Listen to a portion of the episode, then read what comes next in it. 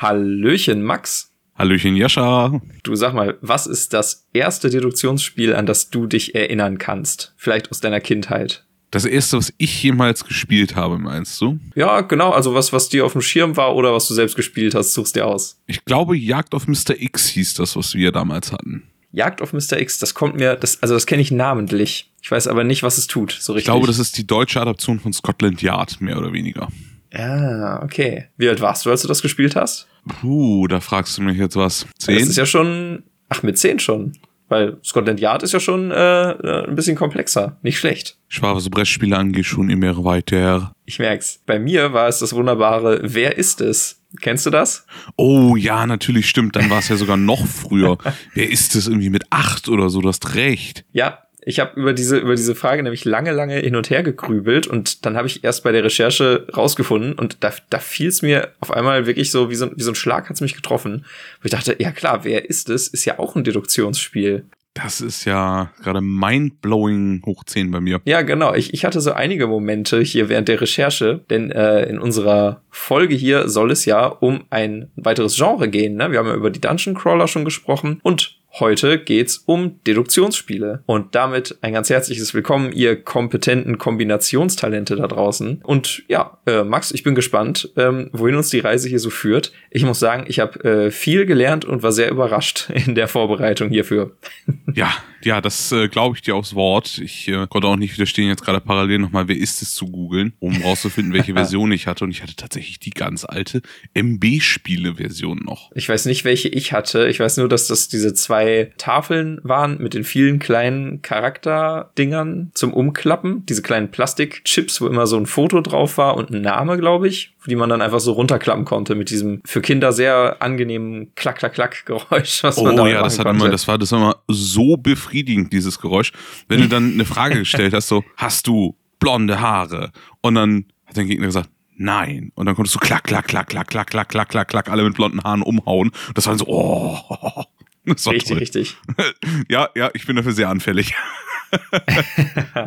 Man muss echt sagen, das war schon ähm, so sowas von simpel, dieses Spiel. Ne? Du hast einfach immer eine Frage gestellt, wie du es gerade gemacht hast, eine Ja-Nein-Frage und hast dann darauf äh, eine Antwort bekommen und konntest die Personen, die nicht dazugehörten, eben wegklappen, bis du bei der richtigen angekommen warst. Und das war, das war so schön simpel, aber es hat einem als Kind eine Menge beigebracht über so ähm, Kategorien denken, also so aus den verschiedenen Bildern, die du vor dir hast, das gemeinsame Merkmal rauszufinden, das man erfragen kann, um halt möglichst viele äh, weitere Bilder umzuklappen. Also für mich, ich glaube, da war ich, alt war ich da? War ich da acht oder neun oder so um den Dreh? Da war ich noch echt jung. Aber das, das hat mega Spaß gemacht und man hat da echt viel äh, kombinieren gelernt. Erinnere ich mich noch dran. Es war mega gut. Ja, ich sehe ich sehe gerade, also ich habe gerade auch wirklich die, die Version gefunden, die ich äh, damals hatte. Die konnte ich jetzt gerade bei eBay auftun. Wundervoll. Steht da irgendwo dran, aus welchem Jahr das ist? Ich habe es nämlich nicht ich recherchiert. Ich suche jetzt gerade mal. Ja, leider steht nur wieder, ist ein älteres Modell dabei. Leute, ja, das wissen wir, wenn wir uns den Karton wow. angucken. MB-Spiele gibt es schon eine ganze Weile nicht mehr. Ja, natürlich ist es ein älteres Modell. Muss jetzt mal eben richtig boomermäßig mit meiner Nase an den Bildschirm rangehen. Alter Vater, ich hatte die 96er Version. Ja, 96er, da war ich, also ich glaube, dass ich das relativ zur, zur Erscheinung bekommen habe von meiner Mutter geschenkt. Da war ich sechs Jahre alt. Krass. Ja, ich war da zwei. also ich habe es wahrscheinlich etwas später bekommen. Mit zwei Jahren auf die Welt und schon dieses klappernde Spiel in der Hand. Ja, früh übt sich, ne? Ich bitte dich. Ja, na klar. Das erklärt einiges, Max. Nicht wahr? ja, aber äh, schön, schön da mal hier so ein bisschen, allein schon, wenn man, wenn man sich das Artwork und die Bilder anguckt. Ich habe das äh, mit meinem Bruder äh, immer gespielt, der anderthalb Jahre älter ist als ich. Also das war von der Altersgruppe her super. Man hatte halt immer jemanden da, mit dem man es spielen konnte. Das war schon ganz cool. Ja, kann ich als Einzelkind nicht so mitreden. Oh. Aber du, ich hatte auch immer meine Eltern, die das sehr bereitwillig mit mir gespielt haben. Sehr gut, sehr gut, sehr gut. Ne? Denn wir wissen ja, Brettspiele bilden und sind gut für Kinder. Eben. Und äh, deswegen bin ich auch sehr froh, dass das wieder neu im Kommen ist. Oder ja. kommen war und jetzt ja eigentlich schon relativ salonfähig geworden ist, wenn du mich fragst. Da freut man sich natürlich, wenn man im Hobby ein bisschen tiefer drin ist. Mhm. Und wie gesagt, ich freue mich auch immer wieder, wenn ich da so drüber nachdenke, dass zum Beispiel bei meiner einen Arbeitskollegin jetzt vermehrt Brettspiele auf den Tisch kommen. Den habe ich jetzt letztens gegen auf Tokio ausgeliehen, weil sie das im Laden gesehen hatten und sich überlegt haben, oh, wie kniffeln und äh, das wollte ihr Mann wohl unbedingt haben. Und da habe ich gesagt, ja komm, ich habe das zweimal, ich bring's dir halt mit. Ja, aber ich komme dann in dieser Zeit nicht zu. Ich so, du, alles gut, lass es stehen. Ich habe es zweimal, wie gesagt, alles spannend. Stimmt, du hattest ne? schon von deiner Missionierung erzählt da. Ja, ja. Sehr schön. Ja, noch ein Arbeitskollege hat mir jetzt ja letztens ein Spiel mitgebracht, äh, weil er nicht schafft, das äh, zu testen. Wollte er, dass, dass wir das für den Podcast testen können. Das ist Robin Hood. Also Leute, wenn ihr äh, Bock habt, dass wir Robin Hood von Cosmos spielen, schreibt's uns in die Kommentare oder eine E-Mail oder bei Instagram. Dann ja. äh, nehmen wir auch das auseinander. Liked und subscribed und schreibt in die Kommis. Genau, Thumbs up, äh, werdet Channel-Mitglied. Nee, warte. Wildes, wildes Influencer-Gebrabbel. Eigentlich müsste man das mal so generisch aufnehmen und einfach immer irgendwo dazwischen schneiden. Ich glaube, das ja, würde uns so viel Arbeit sparen. Ja, mit so einem Stefan Raab Nippelbrett, weißt du, wo du so einen Knopf drückst und dann oh, kommt ja. da sofort der Einspieler. Ja, das wäre doch was. Warum haben wir noch kein Stefan Raab Nippelbrett, Jascha? Allein weil es Nippelbrett heißt. Braucht dieser Podcast ja, so etwas? ich würde sagen, ja ähm, aber Max, back to topic, würde ich mal sagen. Ich äh, würde einfach mal gerade sagen, was für Themen wir heute so hier besprechen wollten. Und äh, wenn du irgendwo zu meckern hast, dann hau gerne raus. Ich grätsch direkt dazwischen und fall dir sofort ins Wort, keine Sorge. Das kriege ich hin. Das ist eine Kernkompetenz. Ich habe nämlich hier mal äh, ähm, ein paar Tagesordnungspunkte auf die Agenda gesetzt. Max. Verlesen Sie die Tagesordnung unserer Tages äh, unserer Tagung, äh, äh, Herr Jascha. Danke. Euer Ehren, sehr geehrte HörerInnen. Äh, ich dachte mir, wir reden zuerst einmal drüber, äh, was sind Deduktionsspiele überhaupt? Fand ich mal eine wichtige Kernfrage, äh, über die man sprechen kann. Ist auch gar nicht so leicht zu beantworten. Aber Foreshadowing das wäre mein, mein Thema Nummer eins. Dann dachte ich, wir können ein bisschen drüber schnacken, warum Deduktionsspiele so beliebt sind. Also vor allen Dingen die Social Deduction Games, also soziale Deduktionsspiele, haben ja echt einen riesen Hype in den letzten Monaten und Jahren hinter sich. Äh, da können wir uns ja mal so ein paar Fälle anschauen, dachte ich mir. Und äh, als äh, kleines Schmankerl am Ende, im dritten Teil, dachte ich, da schnacken wir mal über unsere Lieblingsdeduktionsspiele. Da wird's intim, Max. Mhm. Intim im Team. oh, ja, Badum. ich hoffe, du hast ein, ein Teamdeduktionsspiel. nee, leider nicht. Team, Teambildung ist nicht so meine Stärke. Okay, dann, dann wird's also doch eher hier ähm, Harte Gewalt eins gegen eins. okay. Wir treffen äh, uns draußen, Jascha. So. Also ich, ich äh, gucke aus dem Fenster, ich sehe hier niemanden, Max. Also insofern. Das ist auch gut so. Ich weiß, wo dein Büro ist. Alles ja, andere Gag, würde mich sehr schwer verstören. Den Gag hatten wir gerade schon. Maxi bei mir auf dem Terrassendach am rumlaufen. Ich hätte Angst. Ich wäre unglaublich ähm, beeindruckt, wie stabil euer Terrassendach ist, aber hey. Ja. Hier das gute Wellplastik. Ja, wollen wir mal äh, direkt hier ins Thema mit dem Versuch einer Definition, Max, was Deduktionsspiele sind. Ich habe von dir schon gehört, du hast äh, du hast nicht groß Lexika gewälzt und nachgeschaut. Deswegen würde ich sagen, ich, ich trage hier mal so ein bisschen monologmäßig meine Recherche vor und wenn du was hast, dann grätsch einfach rein. Ne? Ich plapper einfach unqualifiziert dazwischen wie eh und je. Ah, so kennen wir dich. Wie gerade schon gesagt, was Deduktionsspiele so eigentlich im Kern sind, ist erstmal gar nicht so leicht zu beantworten, weil weil es eine ganze Reihe von Spielen gibt, die alle so ein äh, deduktives Element beinhalten. Ne, also erstmal zur, zur Worterklärung. Deduktion meint, dass das logische Schlussfolgern, das Schließen aus Sachverhalten auf irgendeine, ja, auf irgend, irgendein Geheimnis, irgendetwas, was es zu entdecken gilt, zum Beispiel. Ne? Das sind alles Deduktionsspiele. Und ähm, warum das so schwierig ist, habe ich mir so gedacht, bei meiner Recherche bin ich zum Beispiel auf Poker gestoßen. Ne, da ähm, war nämlich in einem Artikel davon die Rede, dass ja auch Poker im Kern eigentlich ein Deduktionsspiel ist. Und zwar auch ein, ein soziales, ein Social Deduction Game. Ne? Da werden soziale Faktoren, Zwischenmenschliches so mit einbetrachtet. Ne? Das gute alte Pokerface.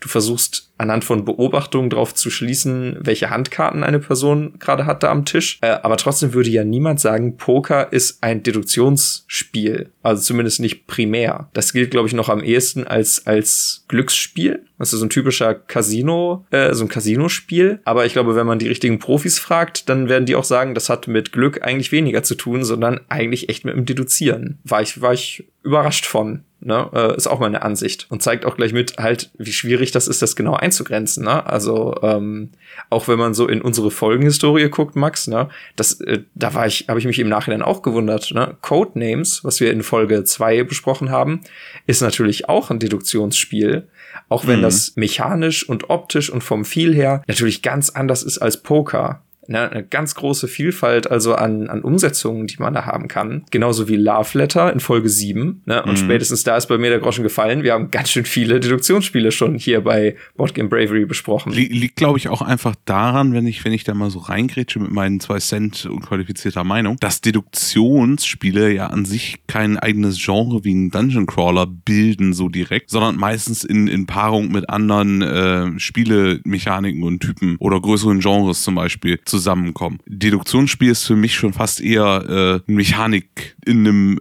anderen Genre angeglichen, sozusagen. Weiß nicht, ob du mir voll nachfolgen kannst. Ja, doch, doch. Ich finde, das, das ist eine gute, eine gute Sichtweise darauf. Dann, man, man könnte, man könnte, glaube ich, in vielen Fällen echt von zum Beispiel einem Kartenspiel mit Deduktionsanteil irgendwie sprechen. Aber das, das überzeugt mich auch, weil ich finde, Deduktionsspiele als ein Überbegriff, das taugt nicht so richtig. Weil, wie gesagt, ne, so vielfältig das Ganze. Was man aber sagen kann, vielleicht, ne, weiß nicht, ob du mir da zustimmst. Ich habe mir notiert, äh, ich finde, Deduktionsspiele haben zumindest das Deduzieren als eine Hauptmechanik. Weil ich finde, mit, mit der Herangehensweise kann man zum Beispiel so auf Poker zugehen und man kann sagen, hey, bei Poker ist ja, ist ja immer noch dieses ganz große Ding mit, äh, mit den Handwerten, ne, welche, welche Kartenkonstellationen wie viel Punkte geben. Das ist ja erstmal so an der, an der Oberfläche das, worum es geht. Und ähm, je professioneller man an das Spiel rangeht, desto tiefer wird dann erst dieser Deduktionsteil. Aber so, wenn du wenn du dir vorstellst, du hättest Poker gerade erst jüngst erfunden, weiß jetzt nicht, ob, ob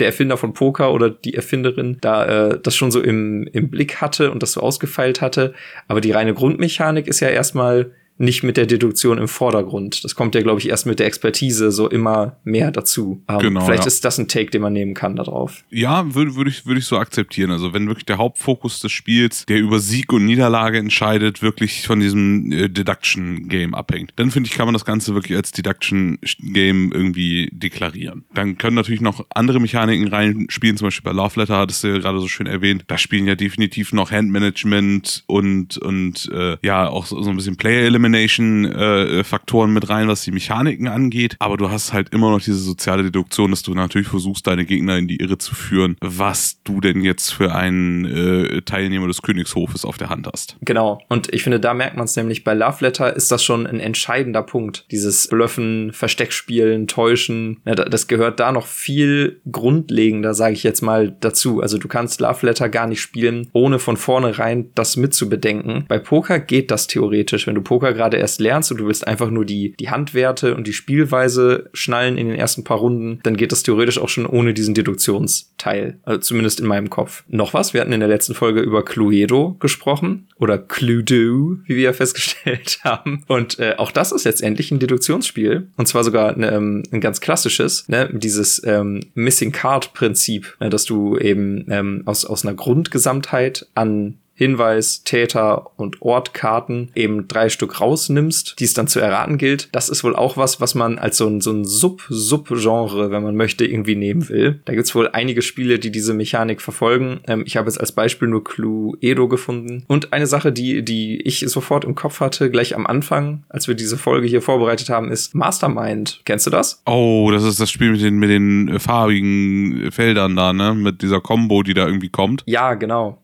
Oh, ich hasse dieses Spiel so sehr. Egal, wann es bei Willen des Wahnsinns dieses bescheuerte Rätsel gibt, gebe ich automatisch das Tablet ab und sage, Leute, euer Ding, ich gehe ein paar Monster erschießen. Stimmt, wo du es gerade sagst, das hatte ich gar das hatte ich total vergessen. Das ist ja auch als Minigame in Willen des Wahnsinns mit drin. Yep, wenn man and I totally hate it. Glück, Schrägstrich bechert.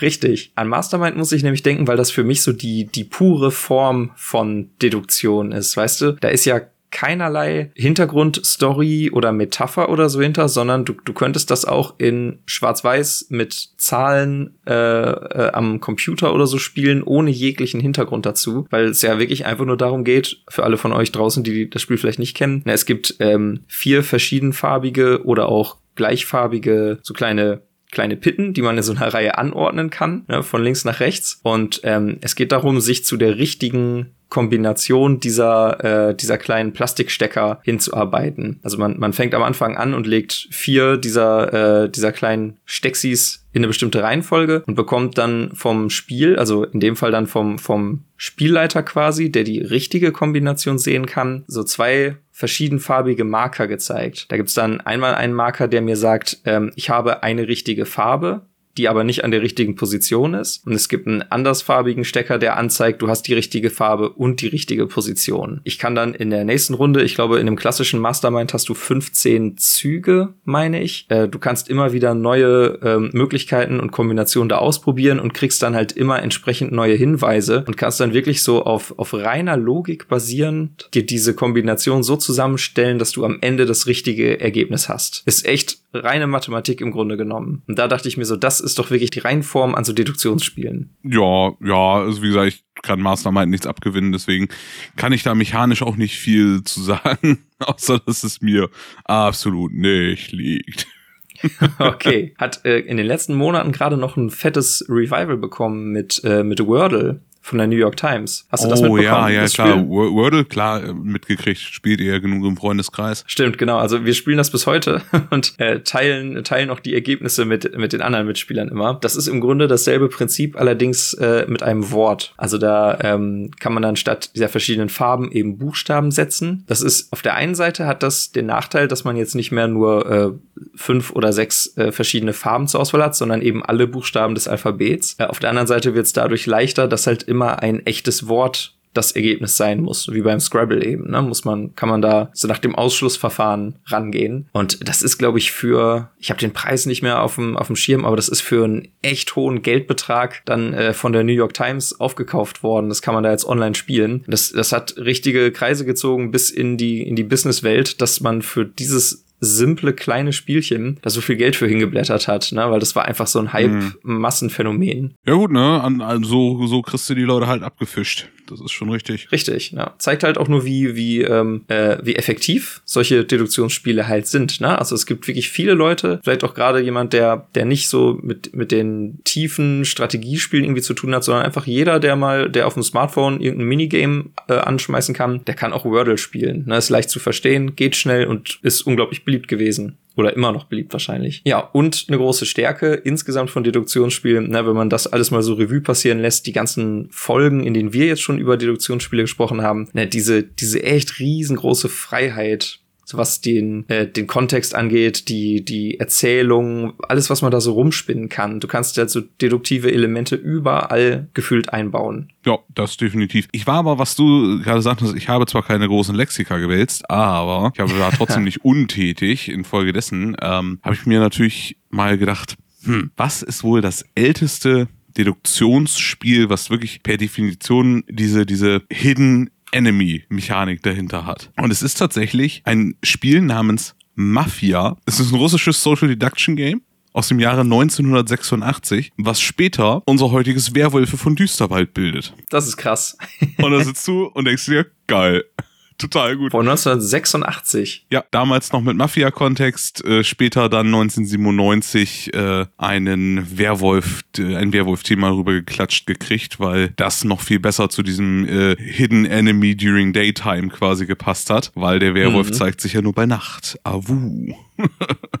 Nicht wahr?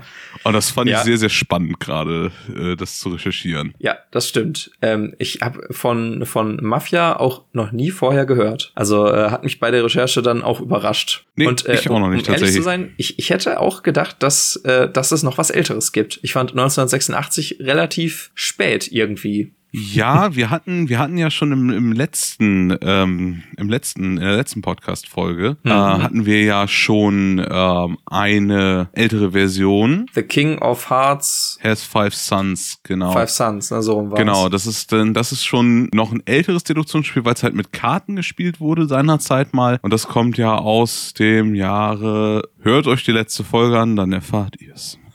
Alt. Aus dem Jahre alt. Genau, aus dem Jahre alt, also auf jeden Fall ja weit vor Cluedo oder Cluedo, wie wir herausgefunden haben. Ähm, infolgedessen irgendwann vor dem Zweiten Weltkrieg. Also das schlägt quasi Mafia nochmal. Aber ich finde, Mafia ist da einfach ein cooleres Beispiel für. Genau, und Mafia ist, ist denke ich, auch vor allem das, das erste Spiel, was, ähm, was das so richtig, ja, von, von vornherein als Kernmechanik in den Mittelpunkt gestellt hat und dann darum, darum herum eben auch ein Set aufgebaut hat. Klar, ne, ähm, das andere gerade genannte Spiel, was du mit dem Skat-Deck spielst, hat auch Deduktion zum Kern, aber es ist letztendlich auch einfach nur ein Skat-Deck, wo jemand sich Gedanken zu gemacht hat. Also ist quasi so ein, so ein geistiger Vorläufer, aber Mafia ist das, das richtige erste Spiel, was auch eigenes Spielmaterial hat, was du nicht einfach mit einem Skatblatt irgendwie dir spontan zusammensuchen kannst, sondern was du kaufen kannst in dem Sinne. Ja, wo, wobei Mafia tatsächlich äh, ursprünglich als Partyspiel ja gegründet wurde und einfach nur das Zuordnen der Rollen erfordert hat auf dem Zettelchen. Also da brauchst du ja nicht mal äh, das, das Game-Material für. Die Werwolf-Version später, die hat, glaube ich, Spielmaterial gekriegt dann irgendwann. Okay, das ist ja noch cooler. Dann habe ich ja Quatsch erzählt gerade. Dann, ja, okay.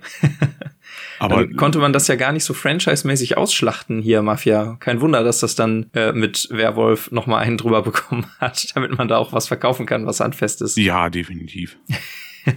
Und ich muss auch einfach sagen, ähm, ich finde der Unterschied zwischen diesem Mafia und dem äh, King, äh, the, the King of Hearts has Five Sons, finde ich auch noch viel, viel maßgeblicher, dass wir alle auf ein Ziel hinarbeiten bei The King has Five, äh, äh, King of Hearts, bla bla. Dass wir da wirklich, und auch bei Cluedo, arbeiten wir alle auf ein Ziel hin. Wir wollen alle den, äh, den MörderInnen da finden und, und wissen, womit es wo begangen wurde, der Mord. Bei Werwolf oder Mafia, da hast du ja aber Kontrahenten am Tisch sitzen. Denn der Werwolf will nicht entdeckt werden und die anderen wollen aber den Werwolf entdecken. Und da arbeitest du gegeneinander und nicht auf ein gemeinsames Ziel hin. Klar versuchst du bei Cluedo schneller zu sein als deine Mitspielenden, aber ja, man arbeitet doch irgendwie noch so semi-kooperativ, nenne ich das jetzt mal vorsichtig. Da hast du recht, das macht, macht ja einen riesengroßen Unterschied. Ne? Es ist ja eine Sache, ob du, ähm, ob du alleine gegen den ganzen Rest spielst und jeder für sich, oder ob du weißt, dass irgendwo im Hintergrund so eine Mechanik ist, die dich in einem Team verortet, weil, weil dann kommt diese Vertrauens- und Misstrauensebene da finde ich noch ein bisschen stärker durch. Bei äh, einer gegen alle, äh, beziehungsweise bei, bei alle gegen alle, da, da weißt du natürlich, wo alle stehen. Ne? Jeder ist gegen dich. Aber dieses falscher Freund-Prinzip, ne, was wir, was wir hier bei Mafia und bei Werwolf haben, ne, das, das macht, glaube ich, diesen creepy Faktor dabei aus, wenn man das spielt und man sich nicht sicher sein kann. Sind die Leute wirklich so nett oder werde ich da nur über den Tisch gezogen quasi? ich sag mal ganz ehrlich so, wer hat bei, bei Werwolf noch nicht versehentlich einen, einen Dorfbewohner aufgeknüpft? Also, also, Dinge passieren. Ich wollte sagen, derjenige, der, der oder diejenige werfe den ersten Stein. Also das hat garantiert keiner, der jemals Werwolf gespielt hat, irgendwie zu verzeichnen. Nee, also wir haben noch nie versehentlich einen Unschuldigen aufgeknüpft. das ist in jeder Gruppe schon passiert. Weil irgendwer sich immer suspicious verhält und alle auf ihn drauf rumhacken. Wenn es ja. nicht sogar ist, weil die Werwölfe der Runde es wirklich forcieren und sagen, also, also der Herrscher, der hat sich schon komisch verhalten, ne? Also ich habe auch Bewegung links neben mir gehört. Also ich glaube schon, dass der, dass der nachts wach war. Und wenn man dann anfängt, sich zu verteidigen, dann macht man es in der Regel nur noch schlimmer. Ja. Sogar sehr. Genau. Aber man, man könnte auf jeden Fall auch da wieder, um jetzt vielleicht hier dieses äh, The King of Hearts Five Sons. Um das ein bisschen abzugrenzen, könnte man sagen, dass bei, bei einem modernen Social Deduction Game, also bei diesem Subgenre, äh, es darum geht, irgendwie eine geheime Agenda zu knacken oder die, die wahre Identität der MitspielerInnen aufzudecken. Ich glaube, das ist so am ehesten noch das, das Modell, was, was heute so populär ist. Nicht zu vergessen, der Riesenhype, den es im Jahr 2018 na gar nicht 2018, eigentlich erst ein bisschen später gegeben hat, um äh, das PC-Spiel Among Us. Ja, das habe ich noch auch noch bei mir auf dem Schirm. Ne? Also da, äh, das haben wohl auch die, also selbst die, die nicht Videospielaffinen von euch da draußen haben das wahrscheinlich mitbekommen. Ich erinnere mich dran, dass ich das auch auf so Nachrichtenplattformen gesehen habe. Among Us ist tatsächlich nämlich schon 2018 rausgekommen, daher habe ich gerade die Zahl so erwähnt. Aber der eigentliche Hype ist dann erst im Nachhinein über ähm, Twitch-Streams, glaube ich, so richtig losgebrochen, dass da ein paar größere Streamer das gespielt haben. Und äh, dann ist das dermaßen eskaliert, dass zeitweise ähm, 500 Millionen äh, SpielerInnen gleich gleichzeitig bei diesem Spiel aktiv waren und das gespielt haben. Das ist, ist echt der absolute Wahnsinn. Ähm, ich glaube, da war Among Us auch eine ganze Zeit lang ähm, Rekordhalter. Ich weiß nicht, ob diese 500 Millionen äh, mittlerweile geknackt wurden, aber das ist schon, äh, ist schon ein richtiger Kracher. Ich wollte sagen, das ist schon eine Nummer. Ja, genau. Ähm, und vorher gab es allerdings auch schon äh, in der digitalen Welt halt solche Adaptionen. Zum Beispiel gibt es von 2009 eine Counter-Strike-Mod, die heißt äh, Trouble in Terrorist Town. Ist im Grunde dasselbe Prinzip. Also keiner kennt die Teamzugehörigkeit der Personen um ihn herum und äh, man muss halt trotzdem dann äh, irgendwie dahinter kommen, wer, wer ist jetzt hier der Bösewicht und wer nicht. Da gibt's dann halt ja, diese, diese Szenarien, die man eben auch von Among Us kennt, ne? dass irgendwie äh, ein paar SpielerInnen außer Sicht sind, auf einmal stirbt jemand und dann fangen die Anschuldigungen an, und ich habe gesehen, wie er, wie er ihr nachgegangen ist und dann äh, kam nur noch er zurück und dann ist klar, er muss es sein und so. Ne? Die, diese ganzen diese ganze psychologische Kriegsführung, die dann sich da entspinnt, die gab es also auch schon vor Among Us relativ groß äh, so in der Videospielwelt. Aber das finde ich ist halt einfach bemerkenswert. Ne? Also ob das jetzt Brettspiel, ob das Videospiele sind, dieses dieses Prinzip scheint echt eine große Faszination auf richtig viele Leute auszuüben. Max, zuletzt noch mal die Bonusfrage an dich. Da habe ich mir nämlich echt den Kopf drüber zerbrochen. Äh, sind alle Rätselspiele eigentlich Deduktionsspiele. Oh, jetzt, jetzt mache ich die nächste Metaebene auf. Was sind für dich Rätselspiele? ja, äh, gute Frage. Ich habe ich hab mir die Frage gestellt, weil ich äh, bei allen Definitionen, die ich so gefunden habe online für Deduktionsspiele, diesen Unterschied nicht so richtig bekommen habe. Ich habe mir gedacht, äh, ist nicht jedes Spiel, was irgendwie ähm, wo irgendwie was, was Unbekanntes involviert ist, was herausgefunden werden muss, was irgendwie gelöst werden muss. Das wären für mich erstmal pauschal Rätselspiele. Ich muss auf eine Lösung kommen. Am besten mit Hilfe von Hinweisen. Und ist, ist das nicht automatisch immer Deduktion? Also sind Rätsel nicht ich, immer Deduktion? Würde ich tatsächlich nicht sagen. Also da, da könnt ihr uns auch gerne mal eure Meinung zu mitteilen, ähm, weil das ist, denke ich, mal eine Frage, die wir auch gut mit an euch weiterreichen können, wie ihr das seht. Aber ich denke, Deduktion ist noch mal was anderes als Rätseln, weil für mich geht Deduktion immer ein bisschen darauf hinaus, eine, eine, eine Hidden Identity oder sowas rauszukriegen. Dass wirklich aktiv jemand daran arbeitet, dass ich das nicht rausfinde. Da bist du jetzt ja aber schon bei den Social Deduction Games, ne? Mit der Hidden mhm. Identity. Okay, genau, also ähm, das, das würde ich auch genauso sehen, ne, in diesem Subgenre quasi. Aber wenn man jetzt die Ebene drüber geht, Deduktionsspiele insgesamt, ob das jetzt sowas ist wie Mastermind oder Scotland Yard, was ja auch gar kein Social Deduction Spiel ist. Ich, ich komme nämlich echt nicht drum rum. Für mich bin ich so zum Schluss bekommen, Deduktions, also Rätselspiele sind Deduktionsspiele. Das war so mein, äh, mein, meine Erklärung bisher. Also ich, wie gesagt, ich habe lange überlegt, konnte keinen Unterschied so richtig finden. habe ich auch sehr schnell beim Googlen und beim Recherchieren gemerkt, dass es da, es gibt so Versuche, versuche das zu unterscheiden, aber die, die laufen alle irgendwie ins Leere. Also ich habe nichts gefunden, was mich irgendwie schlüssig überzeugt, dass es da einen Unterschied gäbe überhaupt. Ich meine, letztendlich ist es eine Begriffsfrage, ne? Ähm, kann ja gut sein, dass das ein und dasselbe ist. Aber ich dachte mir, wozu haben wir den Begriff eigentlich? Ne? Also fühlt euch gerne eingeladen da draußen, wenn ihr da eine Idee habt oder eine, eine eigene Unterscheidung, die ihr da anbringen würdet und äh, schreibt uns die doch gerne mal. Ich bin echt zu keinem Ergebnis gekommen, Max. Ich bin ratlos. Hm, ja. Aber okay, wir sind hier nicht bei Aristoteles Philosophie Podcast, ne, also, sondern äh, dazu noch einmal gesagt, vielleicht eher so, dass das Rätsel durch durch logisches Denken gelöst wird, aber die Deduktion durch Beobachtung, die durch Beobachtung von Bestehendem oder von Verhalten oder von, von Situationen oder ähnlichem. So würde ich das definieren. Den Unterschied zwischen Rätseln und, und Deduktion. Ja, aber wir hatten ja gerade zum Beispiel auch Mastermind, ne? Und das ist ja genau das. Also das ist ja die das pure Schließen und Rückschlüsse ziehen aus der Beobachtung heraus quasi. Mhm. Ne, mit diesen Farbkombinationen. Ich habe mir bis auf weiteres im Kopf gespeichert. Ich finde, Rätselspiele und Deduktionsspiele sind für mich jetzt bis auf weiteres austauschbare Begriffe. bis mich jemand von euch da draußen äh, eines sagen, Besseren Ich bin, bin auch mal auf die, die Definitionen aus der Community gespannt. Fände ich cool, wenn sich da jemand meldet mit, äh, mit Ideen. Ich weiß nicht warum, nenn es meine subjektive Meinung, aber für mich sind Rätsel- und Deduktionsspiele nicht dasselbe. Okay, okay, Change okay, okay. Das ist doch was für eine schöne, schöne Umfrage. Das ist doch Vielleicht was für ein wunderschönes Meme. Der Typ, der an diesem Klapptisch sitzt mit den Füßen auf dem Klapptisch, ist so und so. Change my mind. Auf dem Stimmt, Poster. Oder äh, das ganz oldschoolige Meme, kennst du den Kerl, der, der mit seinem Fuß so eine Kaffeetasse hält mit den Zähnen und dann diese Denkerpose hat? Oh ja, den kenne ich auch. Das musst du mal für Instagram raussuchen, Max. Das wird ja, wäre gut für auch. die Folge hier. ja. Ja, ich bin auch sehr gespannt. Max, wollen wir dann erstmal so das, das trockene Definitionsthema verlassen? Das Oder hast du können, noch was? Nee, das können wir machen. Ich habe sonst nichts hinzuzufügen. okay. Ich musste jetzt gerade erstmal schalten. Was will er jetzt von mir? Ah, Themenwechsel, na klar.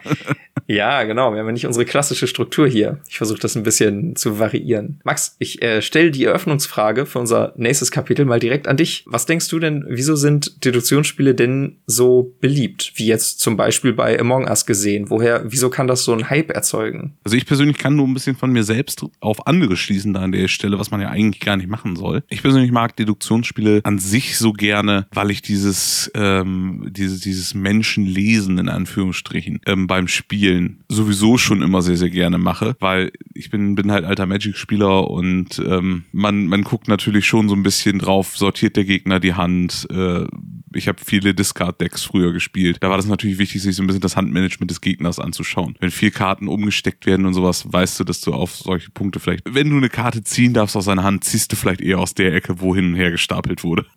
Boah, ey, das, das ist so, das ist so meta. ich wäre heillos verloren, glaube ich, wenn ich da auf sowas noch achten ja, müsste beim Spielen. Mittlerweile gibt es solche Karten auch nicht mehr, aber da, da würde ich schon, schon irgendwie drauf gucken wollen, wohl, glaube ich.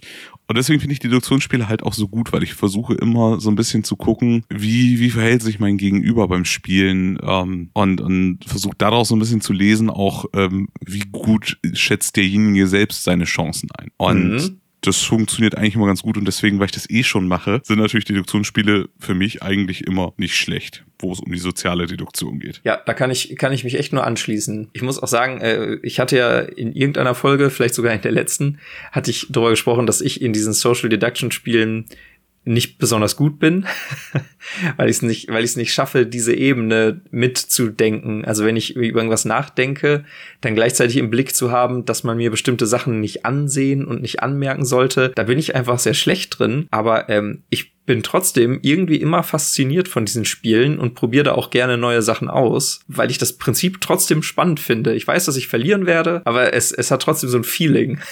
Naja, man, man spielt ja auch im Endeffekt nicht, um zu gewinnen. Also mm, das, das merkt man vielleicht daran, wie ich manchmal rede, nicht, dass es mir nicht nur ums Gewinnen geht. Ich spiele so die Social Deduction auch gerne aus, aus Spaß an der Freude einfach, um auch wirklich Gegner mal aufs Glatteis zu führen. Ne, das, das macht zum Beispiel Mona, macht das auch gerne, wenn, wenn wir äh, ein Social Deduction Game spielen, weil sie halt eben weiß, wie ich ticke, dass da durchaus auch mal so, so Momente kommen, wo ich dann am Ende des Tages sitze und denke, ja, cool, ich habe jetzt eigentlich gedacht, das funktioniert, aber gut, ja, dann halt nicht, ne? Anscheinend nein. Genau, weil, weil, weil sie halt genau weiß, dass ich auf sowas achte, achtet sie natürlich deutlich mehr auf ihre Körpersprache bei sowas und nutzt die manchmal auch schon, um mich ein wenig in die Irre zu leiten. Ja, ja. Oho. Also da äh, ist äh, ein, ein worthy opponent gefunden, sozusagen. Hast du dir wahrscheinlich ja auch äh, vielleicht unbewusst dran gezüchtet. Ein ja, ach, du. das ist euer Schaden, nicht meiner. Müssen wir dann ja ausbaden, hier, Isa und ich. Ja, du hast es, du hast es ja kurz gesehen, als wir äh, hier äh, Jack the Ripper gezockt haben. Was wir ja, da für ey, ein Monstrum vor uns sitzen hatten als Gegnerin. Curse you. das war kein Spaß, das stimmt. Also doch, war es schon, aber. ja, wir, wir haben ganz den Hintern versohlt bekommen. Ja, das stimmt. Du, äh, für mich äh, ist der Freiheitsaspekt, so habe ich es mal getauft, von solchen Deduktionsspielen ein ganz, ganz großes Plus. Oh ja. Ich finde, Deduktionsspiele sind, die geben dir halt keine Fahrbahn vor. Du bist nicht an dieses enge, starre Regelwerk gebunden, in dem mehr oder weniger die Partien alle ähnlich ablaufen, mit unterschiedlichen Ergebnissen, je nachdem, wie man sich anstellt, sondern die, die eigentlichen Elemente des Spiels, also bei Werwolf zum Beispiel, die, die Rollenkarten, die sind nicht der gesamte Inhalt des Spiels. Und zwar bei weitem nicht, sondern so der größte Teil von solchen Deduktionsspielen findet halt außerhalb des Spielmaterials statt. Das ist im Grunde das Pendant zur Open World in Videospielen. Ne? Also dein, du kannst deinen deinen Verstand so richtig in alle Ecken irgendwie ziehen lassen. Überall kannst du kombinieren, du kannst bluffen, du kannst, wie du es gerade dargestellt hast, Leute in die Irre führen und so. Das sind alles bei so strengeren mechanischen Spielen Wege und, und Möglichkeiten, die du einfach nicht hast. Und ich glaube, das fasziniert, weil das, das ist einfach ein, immer eine neue Spielerfahrung, die sich aus sowas ergibt. Ja, definitiv. Und das macht es ja auch alles in allem ein wenig höheren mit dem Wiederspielwert. Ne? Das darfst du halt auch nicht unterschätzen. Richtig. So, so ein äh, Social Deduction Game, das kann ich halt, wenn mir die Grundmechanik Bock macht, gefühlt fünfmal die Woche rausholen und es wird halt einfach nicht langweilig. Es sei denn, man kommt irgendwann an den Punkt an, dass alle ihre festgefahrene Strategie haben und die benutzen. Dann wird's da auch wieder öde, aber ne, wenn, wenn du im Zweifel auch deine, deine Spielgruppe dazu wechselst, kannst du so ein Social Deduction Game halt permanent auf den Tisch bringen. Ich weiß, nicht, wie viele Partien Love Letter ich in meinem Leben gespielt habe, aber wahrscheinlich mehr als gesund für mich waren. also das war früher in der Zeit, wo, wo, wo, wo, das, rausge wo das rausgekommen war. Ich, wann ist Love Letter nochmal rausgekommen? 2012 oder so? Jetzt, jetzt muss ich zugeben, oh, ich, ich habe meine eigenen, äh, meine eigenen Infos wieder nicht auf dem, auf dem Schirm. Ja, 2012. Ich äh, habe es gerade nochmal in meinen Notizen nachgeschlagen. 2012 habe ich dieses Spiel im Highlander Games Bremen mit so vielen Leuten gesüchtelt, das glaubst du gar nicht. Das, das, es verging einfach, gut, das war auch bei mir gerade Abitur gemacht, viel Freizeit. Ähm, Es verging kein Tag, wo du nicht in den Highlander reingekommen bist und plötzlich saßen da ein bis zwei Gruppen, die Love Letter gespielt haben. Wo du dich halt einfach dazugesetzt hast, wenn du nicht sowieso selber schon Teil von so einer Love Letter Runde warst. Ausgerechnet so ein kleines Spiel, ne? Wie gerade gesagt, wenig Spielmaterial, aber eine riesen äh, Vielfalt und, und, und viele Möglichkeiten dahinter. Muss, muss ja auch irgendwie kurios sein, ne? Also in so einem, in so einem äh, Spieleshop da zu sitzen, wo die Leute normalerweise auch so Tabletop-Turniere machen und dann hat man da so seine, wie viel Karten gibt's bei Love Letter? 28 oder wie viele sind das? glaube ich, keine Ahnung. Ja, irgendwie sowas. Zu lange und damit her. haben die Leute Spaß. Schon cool. Ja, es ist super klasse und ich meine, äh, ich habe zum Beispiel das Spiel alleine jetzt schon das dritte Mal in meinem Leben gekauft. Das erste Mal ist irgendwann den äh, dem Schmutz zum Opfer gefallen, weil es zu viel gespielt wurde. Das zweite ist dann irgendwann dem Op zum Opfer gefallen, dass ich diese komische Big Box mir geholt habe und das dann verkauft habe, ne? Beziehungsweise verschenkt habe ich es, glaube ich, sogar. Mhm. Also, das äh, hat halt einen ultra hohen Wiederspielwert. Und wenn du es dann noch mit, mit noch geileren Mechaniken kombinierst, dann wird's richtig lächerlich. genau, richtig hier. Kombinierbarkeit ist gleich wieder das nächste Stichwort, ne? Weil ähm, äh, wir sind ja auch ähm, hier zu viert, Mona, Isa, du und ich, wir sind ja bei äh, Scotland Yard, also beziehungsweise bei Sherlock Holmes, Consulting Detective. Da sind wir ja total durchgestartet und haben uns da richtig einsaugen lassen von dieser Welt, in der man da ist. Ja. Und das ist dann halt ein, eine, so ein Deduktionsspiel, was keinen so hohen Wiederspielwert hat, weil es eben eine, eine feste Story hat. Und wenn du einmal den Fall geknackt hast, dann musst du wahrscheinlich mit ein bisschen Glück ein paar Jahre warten, bevor du es nochmal spielen kannst, mit der Hoffnung auf das Vergessen. Sowas kann Deduktion halt auch sein. Ne? Also du hast als, als äh, Spieleentwickler oder Entwicklerin da echt so eine offene Spielwiese im Grunde genommen, weil sich äh, diese Elemente und die Mechaniken, die man da, auf die man da zugreifen kann, äh, halt für so viele Szenarien anbieten. Ne? Sherlock Holmes jetzt mal so als Literaturthema. Ähm, wir haben ja auch hier das Bureau of Investigation, den Ablager, also hier in der Lovecraft-Welt, ja. natürlich, ne, wie das für uns, wie es sich gehört, für Max und mich. Ich wollte sagen.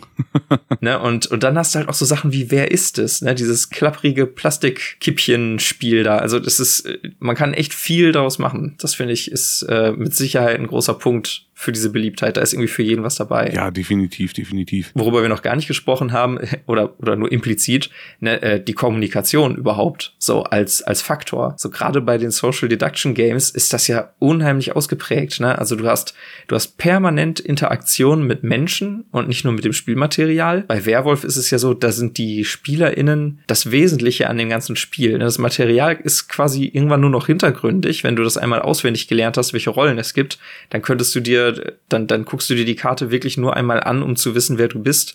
Und dann geht's schon ans Eingemachte. Und äh, daraus folgt eben auch, dass du nie irgendwie eine Wartezeit hast. Ne? Also weil Social Deduction Games sind halt in der Regel nicht rundenbasiert, sondern das Spiel läuft die ganze Zeit und du bist immer ein Teil davon und es wird nie langweilig. Also deine Überlegungen mit den MitspielerInnen, die laufen immer synchron ab. Du musst nie einfach nur warten und Löcher in die Luft starren, sondern du bist halt immer irgendwie mittendrin. Das finde ich äh, super, super cool. Ja, definitiv. Aber ich, äh, ich würde mal so behaupten, wenn du dich jetzt mal in jemanden reinversetzt, der mit Brettspielen gar nicht so viel am Hut hat, da dürfte eine sehr häufige Assoziation mit dem ganzen Brettspielthema sein, uh, langweilig. Vielleicht früher als Kind zu viel Mensch ärger dich nicht oder so gespielt. Ja, ne? und das, dann das denkst du halt haben, so, das versaut einem ja wirklich alles oder Monopoly. Richtig, und dann denkst du, toll, ich habe meinen Zug gemacht. Äh, wenn das Spiel mir sowieso nur so mittel bis gar keinen Spaß macht, dann ist selbst das nicht witzig. Und dann muss ich auch noch die ganze Runde abwarten und dann setze ich mir da einfach nur den Hintern platt, während ich auf das Spielfeld gucke. Dass Social Deduction Games jetzt halt so mega populär geworden sind, hängt mit Sicherheit auch damit zusammen, dass man diese Erwartung da bricht und zeigt, ey, die Spiele können halt auch ultra dynamisch sein.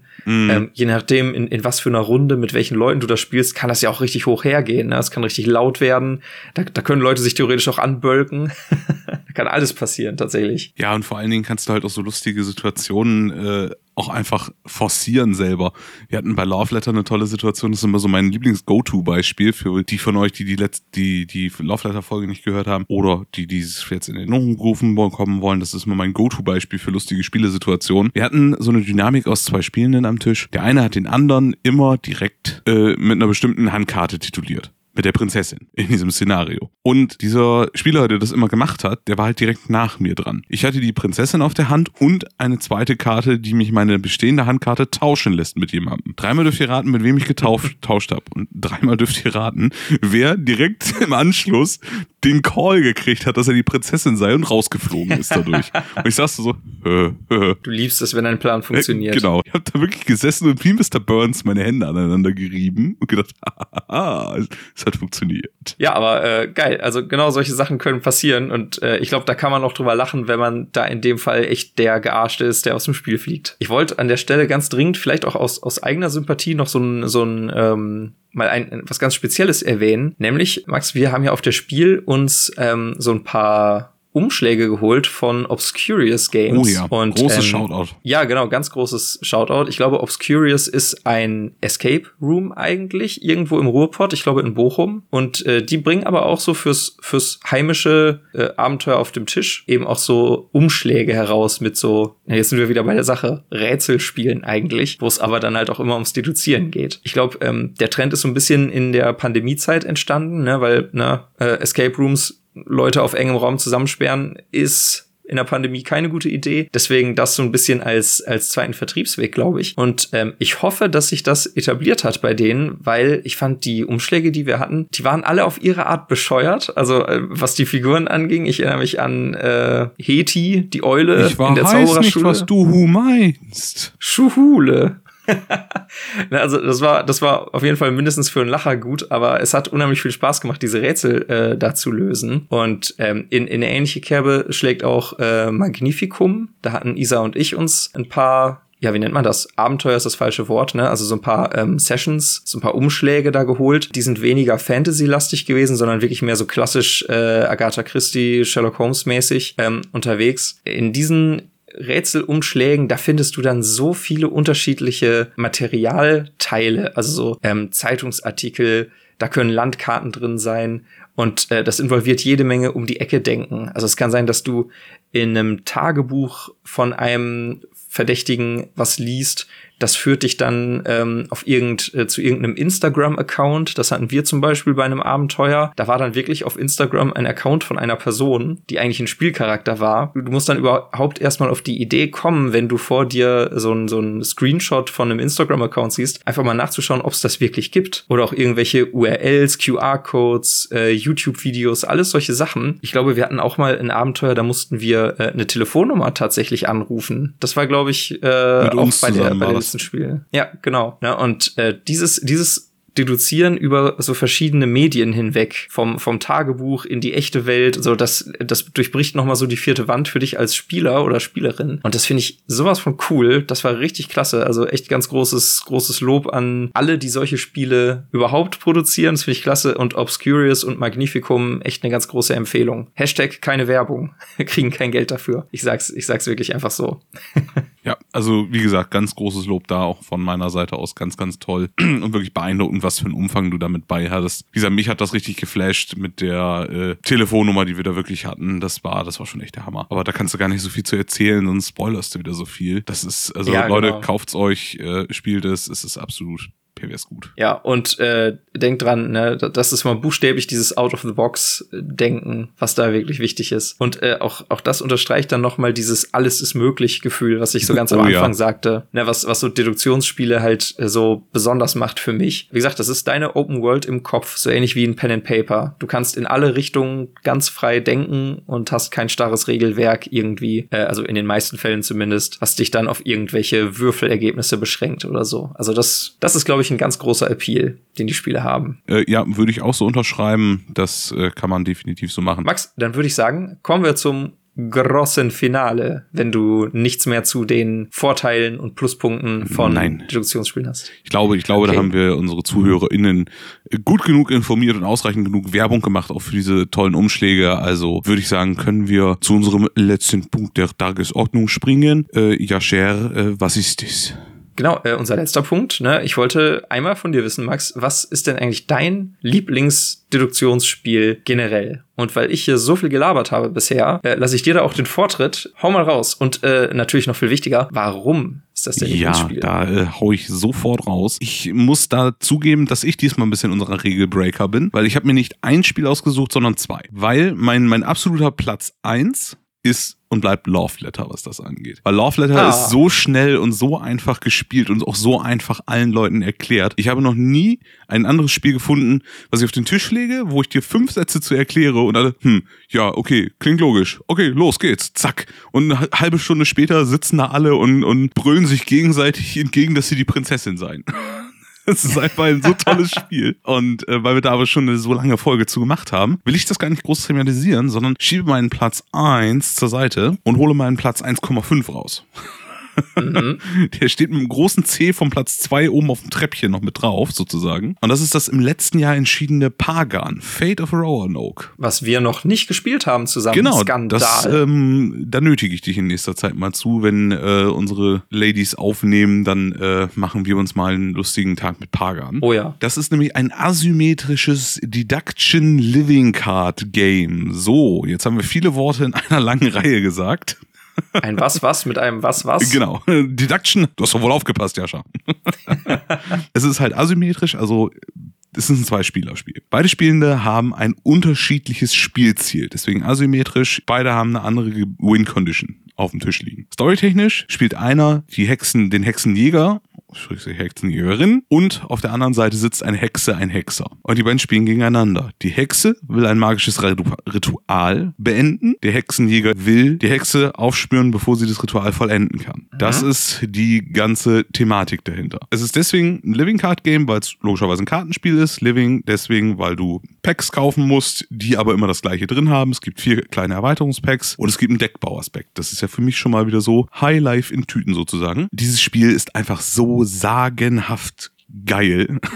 Das kann ich einfach nicht anders sagen. Weil jeder kann sich sein Deck zusammenbauen, so wie er das gerade gerne haben möchte. Es gibt ein paar Bedingungen. Du musst äh, so und so viel Karten von dem Typ haben, so und so viel davon, so und so viel davon. Aber du kannst mit dieser Auswahl an, ich glaube, pro Seite über 200 Karten mittlerweile, äh, kannst du dir eine beliebige Kombo in dein Deck einfach bauen und spielst dann drauf los und spielst gegeneinander und versuchst rauszufinden, welcher der Dorfbewohner, die vor dir ausliegen, ist die Hexe.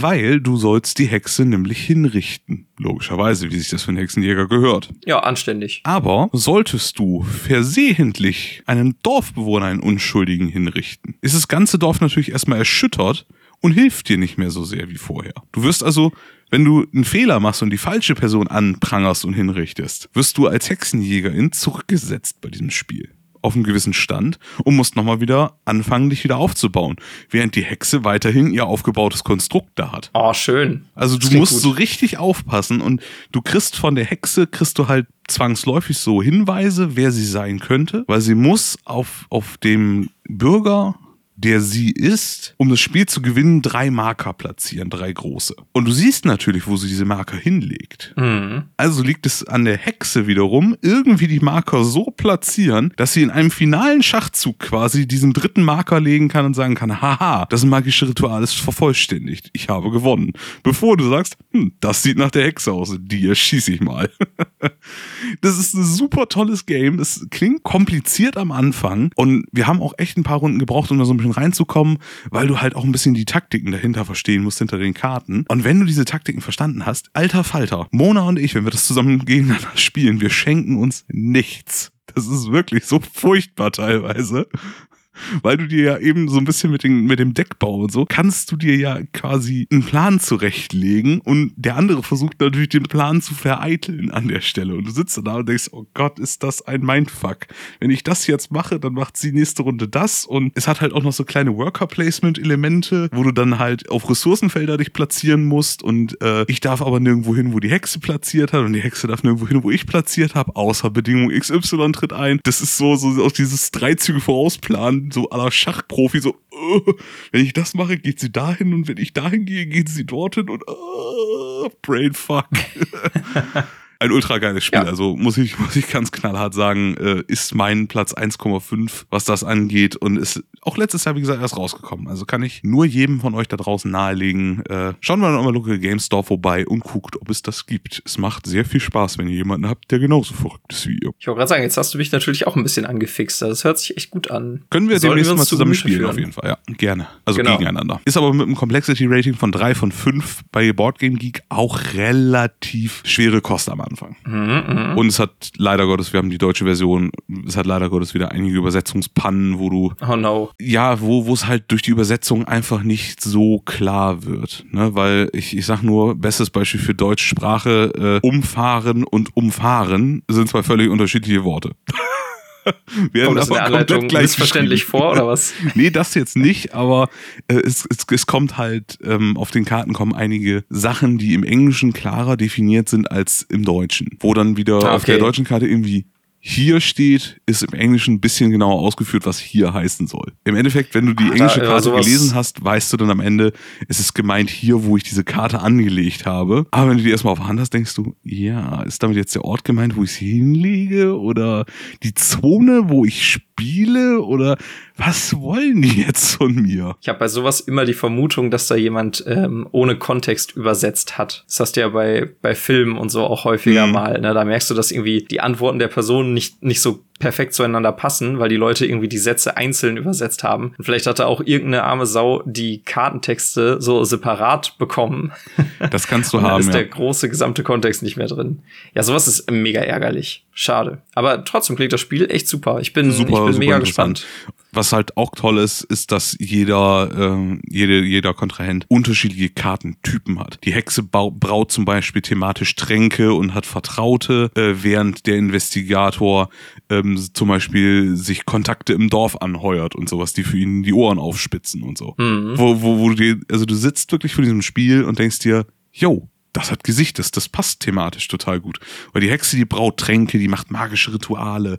Klar, die webt Zauber um diese Kolonie, in der wir uns befinden, damit hier irgendwas passiert. Und natürlich, der Hexenjäger, der sucht sich Vertraute im Dorf. Der sucht sich Verbündete da, die ihm helfen, die Hexe ja. aufzudecken. Das macht halt alles irgendwie Sinn. Das ist schön stimmig, finde ich. Und das, das gefiel mir so unglaublich gut an diesem Spiel. Wir haben es leider schon echt lange nicht mehr rausgeholt, wieder durch den Stress mit dem Umzug. Aber ähm, das wird mit eins der Spiele, mit dem wir den Spieletisch auf jeden Fall einweihen werden. Mona und ich. Oh, der Spieletisch. Der wird gut. Äh, sehr zu meinem Vorteil. Dann bist du vielleicht nicht so geübt, wenn wir das nächste Mal spielen und ich habe vielleicht noch eine Schnitte. Für dich reicht's immer noch. Nein, Spaß beiseite. Aber äh, jetzt habe ich so ein bisschen von Fate Roanoke erzählt. Äh, Jascha, welches ist dein Lieblingsspiel? Also jo, deduktionsmäßig. Ähm, ich, ich übernehme. Ähm, und über mein Lieblingsspiel haben wir tatsächlich im Laufe der Folge schon gesprochen. Es ist das sehr schöne Sherlock Holmes Consulting Detective. Und wer hätte das gedacht, Max, eine Tradition müssen am Leben gehalten werden. Besonders hervorzuheben der Cthulhu-Ableger dazu, beziehungsweise der Lovecraft-Ableger Bureau of Investigation. Nämlich einfach dafür, dass da so viele tolle Anspielungen drin sind. Also ob du jetzt die, die äh, Doyle, also die Sherlock Holmes-Version oder die Lovecraft-Version spielst, du hast alles voll vollgestopft mit Anspielungen an die Kurzgeschichten der jeweiligen Autoren. Da tauchen Figuren auf und, und manchmal sind das auch nur so ganz, ganz vage Dinge, äh, die man irgendwie dann mit dem entsprechenden Universum in Verbindung bringt. Ich erinnere mich in der äh, Lovecraft-Version bei Bureau of Investigation, da gab es, äh, da gab es so Hunde, die dann eine Rolle spielten und äh, das weckt dann gleich Erinnerungen an so Kurzgeschichten wie äh, The Hound oder auch ähm, äh, die Hunde von Tindalos die ja bei Lovecraft durchaus mal eine Rolle spielen. Und du kriegst ständig so kleine, na, im, im Fernsehen oder in einer Serie hätte man jetzt gesagt, das ist Fanservice. ne, also Fanservice für Leute, die die Kurzgeschichten mögen. Du kriegst immer so kleine, so Stücke hingeworfen, die dir den Eindruck geben, oh, oh, oh, ist das jetzt die Entität XY, die da eine Rolle spielt? Und dann stellen sich einem so ein bisschen schon die Nackenhaare auf. und man ist gespannt, ob man diesen Figuren, die man aus den Geschichten kennt, jetzt auch wirklich begegnet. Und beim klassischen Consulting Detective mit Sherlock Holmes ist es ja genauso. Ne? Also wenn man die Geschichten kennt und liebt und dann da Charaktere trifft, Orte besucht und wenn es halt eben nur auf diesem Spielfeld ist, das macht schon was mit einem. Zumal das natürlich eine, eine viel tiefere Immersion erzeugt als diese ganzen typischen Franchise-Spiele. Ne? Also hier mit Monopoly, Sherlock Holmes oder sowas, ne, gehuft wie gesprungen. Damit äh, äh, kannst du, glaube ich, niemanden so richtig glücklich machen, der, der ne, ein echtes storynahes Erlebnis haben will. Und Consulting Detective macht halt genau das. Also du hast da, du bist richtig in dieser Welt, in der Story drin und es fühlt sich so unheimlich immersiv an, weil du auch wieder, ne, wie gesagt, out of the box denkst, du bringst wieder verschiedene Dinge miteinander in Verbindung und denkst wirklich so in ganz freien Bahnen. Ich in meiner, in meiner kleinen Welt freue mich dann, wenn ich da irgendeine Schlussfolgerung mache und die dann am Ende auch wirklich so stimmt, weil dann hat man immer so dieses naive, glückliche Gefühl, dass man sich denkt, ich wäre ein guter Detektiv. ja, das stimmt. Das ist schon richtig. Ne, also man, man, man fühlt diese Erfolgserlebnisse darin umso stärker, weil man halt in Anführungsstrichen ganz, ganz frei so durch, durch eigene, durch eigenes Gespür darauf gekommen ist und nicht, weil man der Beste darin war, irgendwelche Regeln zu befolgen, zum Beispiel. Also das ist die, diese Freiheit, die man da im Spielen hat, die belohnt einen dann halt umso stärker am Ende. Ja, das auf jeden Fall. Auch da haben wir wieder, ne, ähnlich wie bei den, bei den Rätselumschlägen, die wir gerade besprochen hatten, ganz viele verschiedene Spielelemente. Da gibt's dann Zeitungsartikel, Personalakten, es gibt Tatorte, Zeugen und und so weiter und so fort. Und ab und zu äh, passiert es dann auch, dass so ein bisschen was an, ja, wie nennt man's? So Environmental Storytelling passiert. Also da wird in einem, in einem Nebensatz mal irgendwie gedroppt, dass da in der Straße, in der man jetzt gerade ist, da hört man XY, ne? Und äh, da vorne läuft dein Verdächtiger so und so. Ne? Und du nimmst solche Sachen dann als so Nebensächlichkeiten wahr und irgendwann fällt dann aber der Groschen und du merkst so, Moment mal, hat man in der Straße nicht dieses oder jenes Geräusch gehört? Das könnte doch auch. Ne? Und äh, äh da wird halt Aufmerksamkeit auch belohnt und äh, ein, ein Auge und ein Ohr für so Details zu haben. Da wieder genau das gleiche. Dieses Erfolgserlebnis ist halt einfach geil, wenn man dann vielleicht auch gerade in der Gruppe derjenige ist, der das gemerkt hat. Ne? Das hatten wir alle vier schon mal, dass man irgendwie so einen hellen Moment hatte, wo man richtig was Wertvolles beisteuern konnte. Und im Lauf von so einer Partie kommt in der Regel äh, jeder und jede einmal mindestens an so einen Punkt, wo man was Wichtiges aufzeigt und das, äh, da freut man sich dann drüber. Man kann da so seine Momente genießen, quasi, äh, auch mit der ganzen Gruppe gemeinsam. Das ist halt, das ist einfach schön, Max. Ja, das äh, würde würd ich so unterschreiben. Ja, also, also deshalb für diesen, für diesen mega guten Immersionsfaktor und die, die Freiheit an der Stelle auch wieder ist es bei mir Consulting Detective. Das ist einfach Premium. Ich glaube, Max, damit haben wir jetzt ein bisschen mehr als eine Stunde über Deduktionsspiele gesprochen. Eine richtige Definition haben wir nicht hinbekommen, aber da sind wir nicht alleine. Das schafft auch das Internet anscheinend nicht. Ja, und was, was wäre das auch gewesen, wenn wir irgendwas abschließend hingekriegt hätten? Ich bitte dich. ja, das stimmt. Wäre ja auch langweilig. Außerdem ne, mehr Möglichkeit für euch da draußen, mal hier eure Meinung dazu zu geben. Ich bin super gespannt, was denn eure Lieblingsdeduktionsspiele sind, ob vielleicht auch was dabei ist, was wir eurer Meinung nach unbedingt mal ausprobieren sollten hier im Podcast. Ob ihr ihr selbst Vorschläge habt, wie man Deduktionsspiele besser beschreiben und abgrenzen kann von Rätselspielen zum Beispiel. Ne? Und ähm, vielleicht fallen euch ja auch noch weitere äh, Alleinstellungsmerkmale ein. So Dinge, die euch besonders gefallen bei dieser Art von Spielen. Und wenn das so sein sollte, dann schreibt uns gerne an auf den vielen Kanälen, auf denen äh, es uns gibt, die da wären, Max. Ja, natürlich. Also vornehmlich natürlich äh, das coole Instagram. Da findet ihr uns unter boardgamebravery.podcast. Vergesst das kleine süße Schneckchen äh, aka Ad-Zeichen davor nicht, sonst äh, findet man das immer so schlecht. Und ähm, dann haben wir natürlich noch ganz classic die E-Mail. Das ist auch an der Stelle boardgamebravery at outlook.de. Und ja, da äh, könnt ihr Sorgen, Nöte, Anträge jeglicher Art vortragen, wenn ihr coole Folgenwünsche, Ideen, äh, bitte macht mal dieses Spiel, jenes Spiel, welches Spiel habt, dann schreibt uns dort eine Nachricht und wir antworten möglichst schnell, würde ich sagen. Genau, so ist es. Falls ich es bisher bei den Folgen noch nicht gemacht habe, dann werde ich übrigens auch unseren Linktree-Link äh, in den Show Notes einmal jetzt standardmäßig reinsetzen. Da könnt ihr einfach einmal drauf tippen und dann kommt ihr auf unsere Linktree-Seite, wo ihr alle relevanten Kanäle und Kontaktmöglichkeiten von dort aus auswählen könnt. Ne? Also falls, falls Max genuschelt hat, in irgendeiner Folge mal beim E-Mail-Adresse sagen oder sonst irgendwas. Ne, ein Tipp auf den Linktree und äh, ihr findet alle Kontaktwege. Und auch vollkommen ungenuschelt im Übrigen. genau, auch vollkommen ungenuschelt. Max, dann würde ich sagen, äh, es war mir wie immer ein, ein inneres Fest. Ja, von mir auch. Ich denke, wenn die Folge hier gut ankommt und ihr da draußen genauso Spaß hattet wie wir, dann werden wir so kleine Genrebesprechungen vielleicht auch mal häufiger machen zwischen unsere äh, Einzelspielfolgen, unsere Klassikformate. Und ja, dann hören wir uns das nächste Mal, voraussichtlich in zwei Wochen. Und wir schauen mal, was dann auf der, auf der Speisekarte, wollte ich gerade sagen, was für ein Quatsch, oh, äh, auf dem Spieltisch liegt. Wir, wir, wir lassen hier mal so einen, so, so einen kleinen Deduktionshappen für euch liegen, ob das vielleicht ein Hinweis zur nächsten Folge war oder ob Jascha gerade völligen Blödsinn erzählt hat. Das das finden wir am Ende der Folge, also der nächsten Folge raus. Euer Jonathan Frakes. Schön, dass du es gesagt hast am Ende. Cleveres Kombinieren euch da draußen. Ciao. Tschüss, macht's gut.